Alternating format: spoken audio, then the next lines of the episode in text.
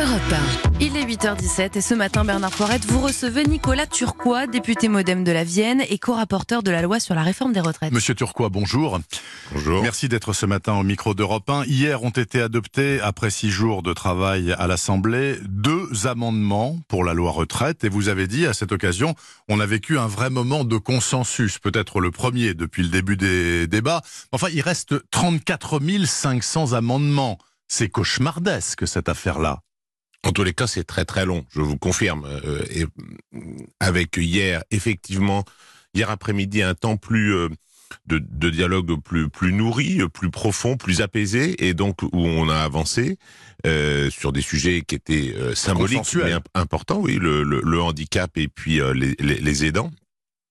Mais un discours qui a avancé. Hier soir, ça c'est de nouveau un petit peu un, petit peu crispé, mais euh, quand on commence à rentrer euh, sur le fond, on avance parce que sur le fond, on peut démontrer les choses. Parce que pour l'instant, on était sur des attaques de principe et on n'arrivait pas à, à, examiner le fond. Donc euh, faut arriver sur le fond parce que quand on arrive sur le fond, eh bien on peut montrer des arguments, on peut démontrer et on peut à l'opposition renvoyer leur fait que euh, notre projet est construit. Alors moi je veux bien qu'on aille sur le fond, mais on n'aura pas le temps d'aller sur le fond visiblement, puisque euh, il ne vous a pas échappé qu'on parle de plus en plus de l'hypothèse du 49-3. Vous le voyez venir, vous le sentez venir le 49-3, et si oui, pour quand?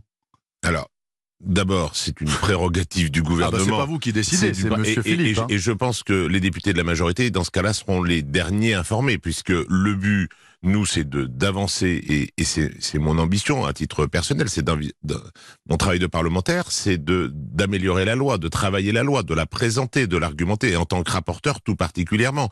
J'ai fallu que je m'imprègne de cette loi et des, de ses conséquences et de ses origines. Et donc, mon travail, c'est celui de d'argumenter, de, de répondre. Il y a eu une longue séquence hier soir sur sur ces sujets-là de financement, euh, de, de, de, mise en œuvre. Euh, et, et, et, le but, c'est de rentrer là-dedans. Après, on nous renvoie, et l'opposition nous renvoie en permanence à cette, à cette idée du 49-3, ça fait partie des armes possibles à, dis, à, à disposition oui, du gouvernement. Oui, mais pour l'instant, clairement, la consigne, moi en tant que député, et je je m'exprimerai pas au-delà parce que j'ai pas d'autres informations que celle-là, c'est de faire notre travail de parlementaire et, euh, comme tout parlementaire, de comprendre la loi et de l'enrichir. Mais vous, par exemple, à titre personnel, Nicolas Turquois, vous qui êtes co-rapporteur de cette réforme, vous n'en voulez pas du 49-3, vous voulez continuer à discuter Absolument. et que ça prenne le temps que ça prenne. Absolument. Mais alors c'est bizarre parce que votre chef de groupe Modem à l'Assemblée nationale, lui, il a dit écoutez, je vois pas d'autre solution de s'en sortir que le 49.3. Donc même au sein du groupe Modem, vous n'êtes pas tous d'accord. Non, il l'avait exprimé, il l'avait exprimé au tout début parce que on faisait la proportion. Au tout début, on s'attendait même à, à plus d'amendements que ça. Au vu de la proportion, pas mal. En, en, commission, on a battu le record. Oui, commission, oui, oui, Une commission, 22 000 amendements, ça ne s'était jamais vu.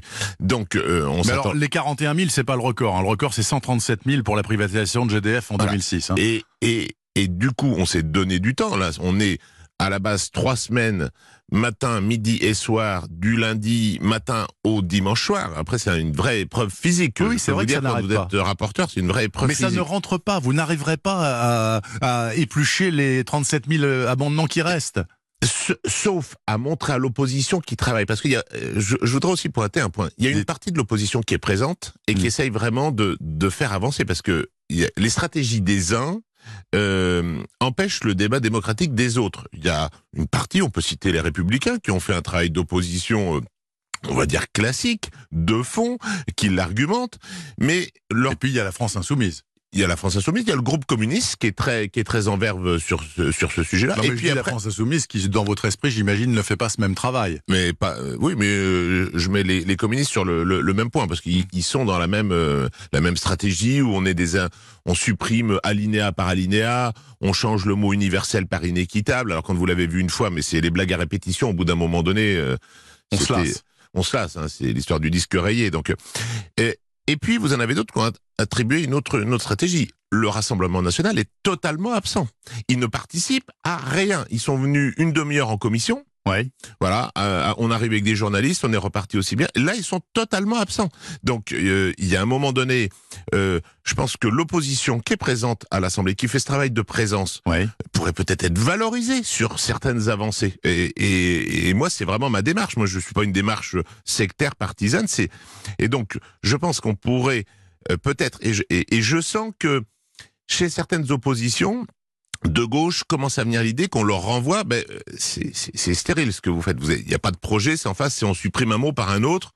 Euh, on a eu toute la, déclinaison de en considérant que, euh, en tenant compte de, ça ne semble à rien. Sur le plan purement politique, Nicolas Turquois, euh, quel serait le bénéfice ou le non-bénéfice d'utiliser le 49-3 Parce que finalement, euh, du coup, on va parler d'un déni de démocratie euh, pour les opposants, et puis euh, l'exécutif va dire, bah écoutez, j'étais obligé, sinon moi je m'en sortais pas, on allait jusqu'à la fin des temps. Qui est gagnant, qui est perdant si on joue le 49-3 Le perdant, c'est la démocratie. Parce que clairement, dans ce mode de système-là, on sape l'utilité même des, parlementaires. C'est ce que je leur renvoie en permanence. C'est on donne une image de cours d'école. Euh, il y avait pas ce week-end, mais euh, toute cette semaine, je l'ai dit à plusieurs reprises, il y avait des, des, des, classes qui étaient dans les tribunes. Moi, je, je, je, je, me revois parce que mes propres enfants sont venus à l'Assemblée il y a quelques années. Je revois des enseignants qui leur montrent que c'est le, qui leur expliquent tout au long de l'année que le, le Parlement c'est le lieu de la démocratie. Et là, c'était blocage sur blocage, quelques noms d'oiseaux, euh, des, des, discours qui n'avaient aucun sens. Mais l'enseignant qui a choisi d'emmener ses élèves à ce moment-là, il se dit mais qu'est-ce que j'ai fait comme erreur? Parce que c'est un film de série B ou, même au-delà. Mais vous, vous, Nicolas Turquois, si euh, Monsieur Philippe décide de, de passer par 49.3, ce qui a déjà été fait 88 fois hein, depuis le début de la Ve République, c'est pas une nouveauté ce truc-là. Vous, à titre personnel, est-ce que vous y êtes opposé? Vous le dites ce matin à ce micro. Et pourquoi pas voteriez-vous une motion de censure alors? Non, je ne vais pas voter une motion de censure à Edouard Philippe, qui est quelqu'un dont j'apprécie les méthodes. Donc je ne vais pas voter une motion de censure.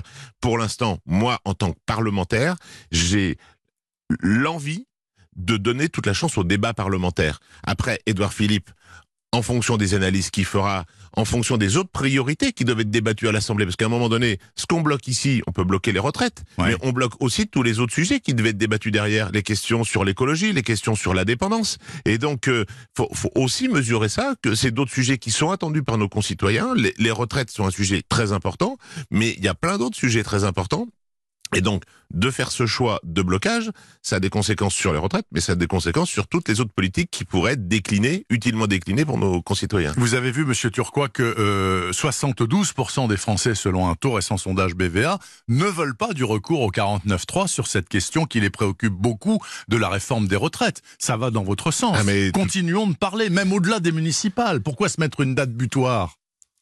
À un moment donné, il faut, il faut aussi, euh, comme je viens de le dire, euh, aborder les, les, les autres euh, politiques. Donc, euh, pourquoi les municipales? Parce qu'il il fallait se caler par rapport à ce travail-là. Après, ce travail doit revenir au Sénat, il doit revenir en deuxième lecture. Donc, il y a, il y a aussi un déroulé qui se fait. Il faut, il faut pas que cette... L'objectif étant que tout soit bouclé pour avant l'été. Hein, Mais ça? avant l'été, en plus, on a des particularités cette année. L'hémicycle est bloqué du fait de travaux importants qui doivent être réalisés. C'est des, des contingences matérielles, mais euh, mais qui sont euh, qui, qui, qui, sont nécessaires.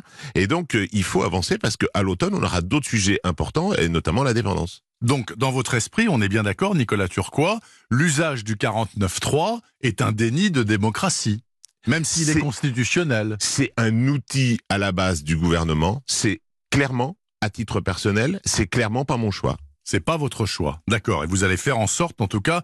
Mais de toute façon, c'est pas de votre ressort. Hein. Tout ça, ça se décide entre Matignon et l'Élysée. Bah, euh, J'aimerais bien quand même avoir le fond de votre sentiment. Vous avez expliqué pourquoi vous, voulez négocier, discuter, etc. Mais vous sentez venir cette semaine là, d'après toutes les infos qu'on a, celle du JDD notamment ce matin, c'est pour mercredi le 49.3. Oui, mais vous n'en savez rien. Oui, non, mais on, on, nous le rabat en permanence. C'est la seule question aux quatre colonnes qu'on nous pose. la, la, France insoumise le redit en permanence. Ils, ils, ils, veulent en faire une certitude parce que ils voient bien que quand ils sont sur le fond, ils sont en difficulté. Ouais. Donc, ce qui serait le mieux politiquement pour eux, c'est de montrer le gouvernement passe en force. Mais non, nous, on veut montrer qu'on veut aller sur le fond. Et, et, moi, en tant que rapporteur qui a travaillé sur le titre 1, c'est celui qui définit le système universel. Mais j'ai qu'une envie, c'est de montrer que ce texte est structuré et s'appuie sur ses deux pieds. Donc c'est pas facile en tout cas. Hein. Bon, écoutez, bon courage puisque vous allez y retourner, hein, puisque vous êtes au Turbin 24-24, si j'ai bien compris, ou presque. C'est ça. Merci beaucoup Nicolas Turquois, député MoDem donc de la Vienne et co-rapporteur de la loi sur la réforme des retraites sur Europe 1 ce dimanche matin. Bon dimanche à vous, monsieur. Bon dimanche à vous.